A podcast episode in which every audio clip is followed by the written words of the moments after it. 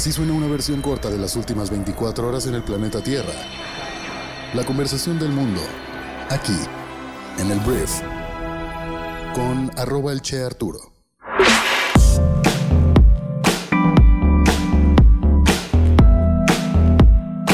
Muy buenos días, bienvenidas, bienvenidos a esto que es el brief para este jueves 5 de enero. Yo soy Arturo Salazar, soy tu anfitrión y uno de los fundadores de Briefy y en este podcast vas a informarte con un resumen de las noticias que debes conocer el día de hoy para ser una persona bien informada. Hoy sí es 5 de enero, creo que ayer dijo, ayer dije que era 4 de febrero, lo cual pues una disculpa. Eh, ya seguramente diré 2022 en lugar de 2023, pero bueno, en este podcast vas a informarte entonces con esas noticias que debes conocer. Muchas gracias por estar aquí y vamos a comenzar con esto, que es el brief. Vamos a empezar hablando del presidente Andrés Manuel López Obrador, porque el día de ayer Andrés Manuel López Obrador dio pues un discurso dentro de su campaña, dentro de su conferencia mañanera, que a veces parece campaña, y, y dije campaña por lo que estoy a punto de decir. El presidente de México afirmó el día de ayer que ayudar a los pobres es parte de su estrategia política, porque ellos sí regresan el apoyo respaldando a la cuarta transformación, algo que pues luego luego se empezó a criticar como, oye Andrés Manuel, eres que eres una persona o encabezas un gobierno que es asistencialista, y eso de alguna forma no tiene mucha autoridad moral la clase política que también critica a AMLO, porque pues de alguna forma a lo largo de la historia todas las clases políticas y todos los gobiernos han sido asistencialistas. Los programas sociales siempre han existido, o por lo menos desde un Salinas de Gortari han existido activamente y han sido durante mucho tiempo el condicionante de que se le entregue la despensa o que se le siga entregando el apoyo, el hecho de que sigas votando por el mismo partido, no nos hagamos mensos. Pero de alguna forma, como ciudadano más moderno, el hecho de que el presidente diga tal cual que ayudar a los pobres es una estrategia política, pues suena un poco cínico. No, es como que, o sea, Andrés Manuel, lo que me estás diciendo es que estás yéndote a la base pues más necesitada y apoyándola, pues de alguna forma defienden a tu movimiento. Entonces, antes de que alguien me pueda decir aquí que estoy siendo amarillista o que estoy siendo de alguna forma este tendencioso, pues te voy a compartir tal cual el video del presidente Andrés Manuel López Obrador con su declaración para que pues no sea un tema este de, pues, de interpretaciones. Ahí te va. Ayudando a los pobres va uno a la segura, porque ya sabe de que cuando se necesite defender, en este caso la transformación, se cuenta con el apoyo de ellos. No así con sectores de clase media, ni con los de arriba, ni con los medios, ni con la intelectualidad. Entonces, no es un asunto personal, es un asunto de estrategia política. Te digo, interesante. O sea, interesante que alguien hable. Ay, se me está volviendo a poner aquí el video. No. Este. Interesante que alguien hable, pues, tan abiertamente o no, es que la palabra no sé si es cínicamente, acerca de que ayudar al sector más desfavorecido del país, pues te asegura cierto apoyo, que al final de cuentas te asegura ciertos votos, ¿no? Es interesante. O sea, es interesante. Aquí Miguel Reina, Reinaga, ¿eres Reina o Reinaga? Perdón que detuve de pronto la noticia, pero sí, efectivamente, el brief está en vivo. Estamos en Twitch en estos momentos para las personas que están viéndolo el día miércoles por la tarde noche que yo grabo todo esto. Efectivamente, el programa está en vivo a esta hora y lo puedes escuchar un día después ya grabado. Entonces, bueno. Pero bueno, volviendo al tema de Andrés Manuel López Obrador, eso fue lo que ocurrió. Em, te digo, para mí es una declaración poco afortunada que seguramente, pues, no cambiará nada en esta clase baja que efectivamente apoya no solo a Andrés Manuel, sino al que les dé a veces una mejor oportunidad de tener un mejor apoyo social. Porque esto ha sido, te digo, no es nada nuevo, ha sido utilizado durante muchísimos años, no solamente en México, sino en todo el mundo. Apoyar a la clase que tenga más votos te va a ayudar en el largo plazo a ganar elecciones. En este caso, en México, pues se, se determina por la clase más baja. Los pobres que dice Andrés Manuel son una estrategia política, pues porque respaldan su gobierno y lo defienden a capa y espada. Entonces, te digo, esto que está generando este debate y como que eleva o eh, no propone, pero sí promueve que el clasismo vuelva, ¿no? Porque aquí, ¿qué sucede? Tienes a la clase media alta, alta, diciendo es que sí, son los jodidos que no tienen educación los que votan por AMLO. Espérate, espérate, espérate. Tu panista, tu priista, esos dos partidos políticos hace un par de años, hace unos cuantos años, hacían exactamente lo mismo. Por supuesto que nos gustaría que nuestro país tuviera un mayor nivel educativo, un mayor nivel de juicio, de crítica sobre nuestra clase política, pero tenemos que ser mucho más empáticos al entender que hay mucha gente que le vale hectáreas de tortilla si la persona que fue al G20 lo hizo bien o mal. Lo que ellos quieren es poder alimentar a sus hijos el día de hoy y poder tener acceso a servicios públicos básicos que mucha gente da por sentados como abrir la llave del agua. Pero si llega un político que te dice, güey, te voy a pavimentar estos 3 kilómetros de calle y voy a asegurarte de que tus hijos van a tomar agua limpia y te voy a dar una beca mensual para que puedas comer lo indispensable, más allá de los escándalos del mal uso de esos recursos, hay gente que estos apoyos, ya sean de Morena, del PRI, del PAN o de quien sea, les salvan la vida y les permiten llegar a fin de mes. Entonces, sin esa empatía, es bien difícil entender o criticar lo que no se entiende a cabalidad. El hecho de que México no es ese esa colonia bonita y no se ve desde ese iPhone padre del cual tal vez me estés escuchando viendo. En México es mucho más amplio, mucho más complejo que simplemente criticar una u otra cosa. Simplemente llama la atención de esta noticia el hecho de que el presidente Andrés Manuel López Obrador diga tan abiertamente que apoyar a los pobres es una estrategia política. Esto no sé si les va a quitar votos, influencia, no tengo idea de por qué lo dijo, pero es interesante y te lo quería platicar. es interesante y te lo quería platicar. Ahora vamos a hablar del presidente Joe Biden, que es el presidente de Estados Unidos, porque Joe Biden tiene una agenda próximamente que involucra mucho a nuestro país, que es México. Porque de entrada hay un encuentro entre el presidente de México, Andrés Manuel López Obrador, el presidente de Canadá, Justin Trudeau, y el mismo Joe Biden el próximo 9 de enero, que le llaman la cumbre de los tres amigos, que se va a realizar a cabo, se va a realizar a cabo, se va a llevar a cabo en México. Precisamente Andrés Manuel va a ser el anfitrión de ellos. Y antes de que eso suceda, Joe Biden planea visitar la frontera entre México y Estados Unidos. Y planea visitarla para contextualizarle mucho más lo que está sucediendo ahí para poder venir a México a exigir. ¿Qué sucede con las fronteras entre México y Estados Unidos? Siempre es un motivo de tensión política y siempre es un motivo de votantes en Estados Unidos. O sea, es una motivación para los votantes en Estados Unidos de seguir votando por alguien o no. ¿Qué sucede? En Estados, Unidos, se critica mucho a ese presidente que no es capaz de mantener el orden en las fronteras, de, disminuir de alguna forma la gente de la cantidad de gente, perdón, que cruza de manera ilegal a Estados Unidos.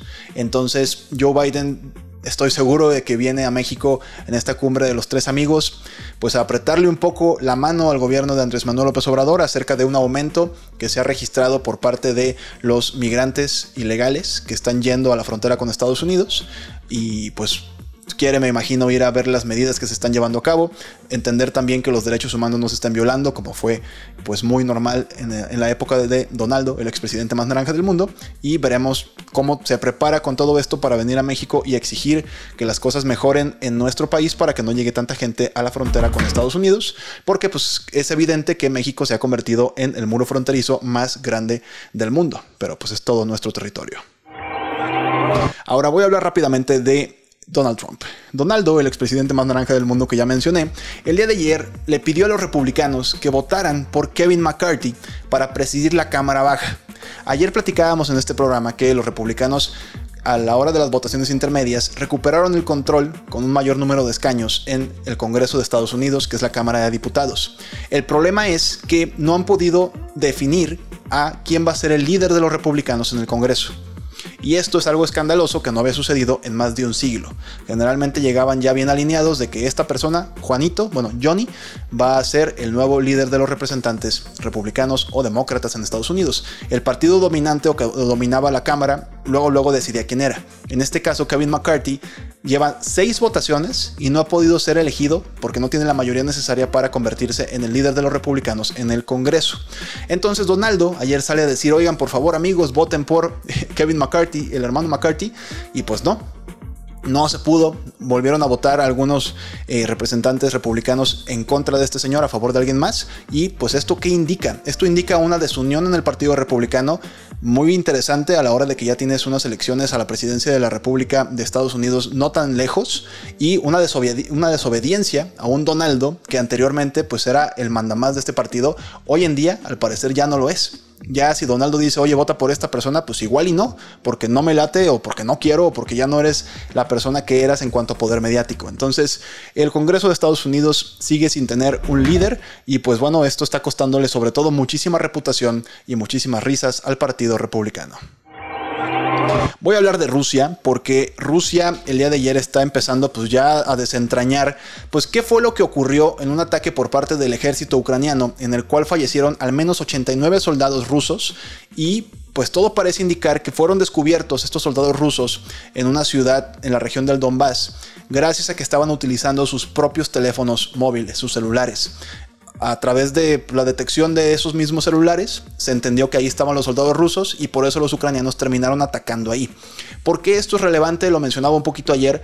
Rusia está intentando justificar el hecho de que tantas personas murieran de su ejército, porque normalmente es un poquito al revés. O sea, eh, Rusia es el que ataca con misiles a las grandes ciudades ucranianas, directamente están ahí ya eh, atacando fuertemente. Entonces, la noticia de que tengas al menos 90 personas muertas por parte del ejército ruso y que se supone que están siendo pocas comparadas con las que, las que murieron realmente, está siendo muy escandaloso en Rusia, internamente en el país, y pues están intentando justificar la razón por la que su propio ejército no fue negligente cuando todo parece indicar que sí fue negligente.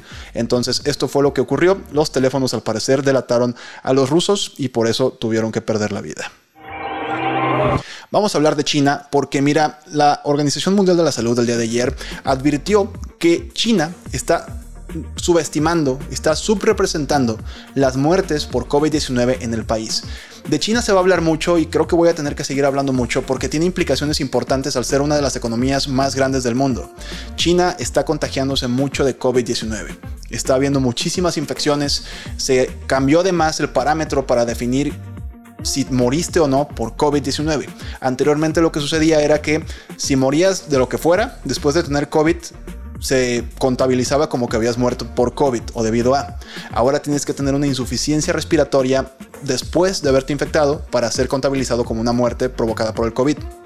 Entonces, la Organización Mundial de la Salud lo que dice es que China no está contabilizando como debería y por lo tanto no está dimensionando el problema que realmente tiene en este país, lo cual podría provocar, te digo, otras interrupciones en la cadena de suministros o que más gente empiece a infectar de nuevo a otras partes del mundo porque chinos lo sabemos, es la primera economía, es la, perdón, el país con la mayor población del mundo, próximamente la segunda porque India va con todo, pero viajan tanto los chinos que esto podría provocar un problema a nivel internacional.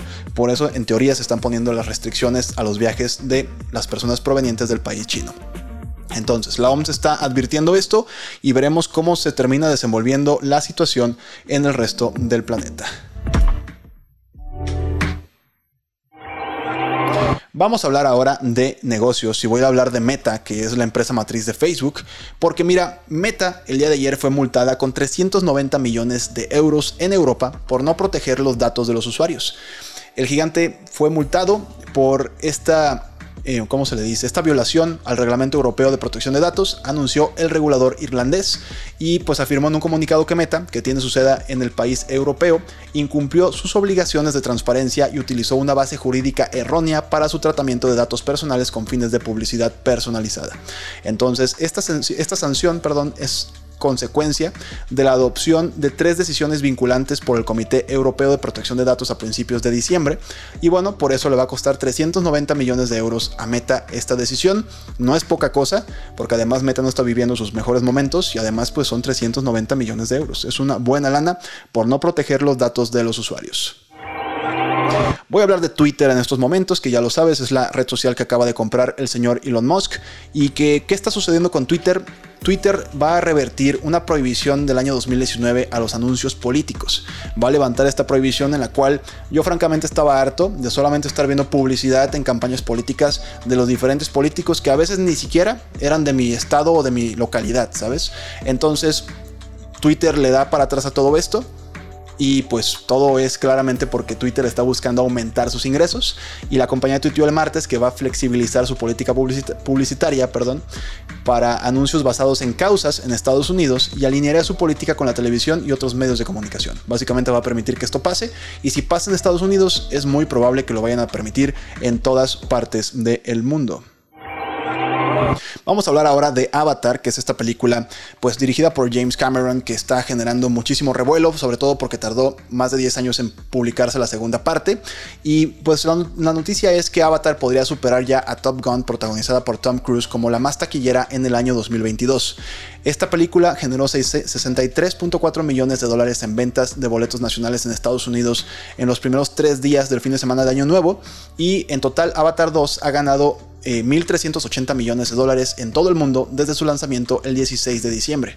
Con esto podría ser que ya esté en camino de superar los 1.490 millones de dólares de ventas de Top Gun Maverick de Paramount, que pues te digo, esta película de Tom Cruise, que también es una secuela, es una secuela, sí, perdón, una segunda parte, que seguramente lo va a rebasar. Yo todavía no veo Avatar sí la quiero ver con bastante fuerza, pero se cruzó todo el tema de Navidad, ahorita el inicio de año, y entonces probablemente este fin de semana pueda ver esta película, que probablemente pues rebasará el presupuesto, digo, perdón, las taquillas de em, Top Gun. Ahora vamos a ver si llega a ser rentable, porque fue una película carísima y pues creo que todavía estaban ahí en números rojos.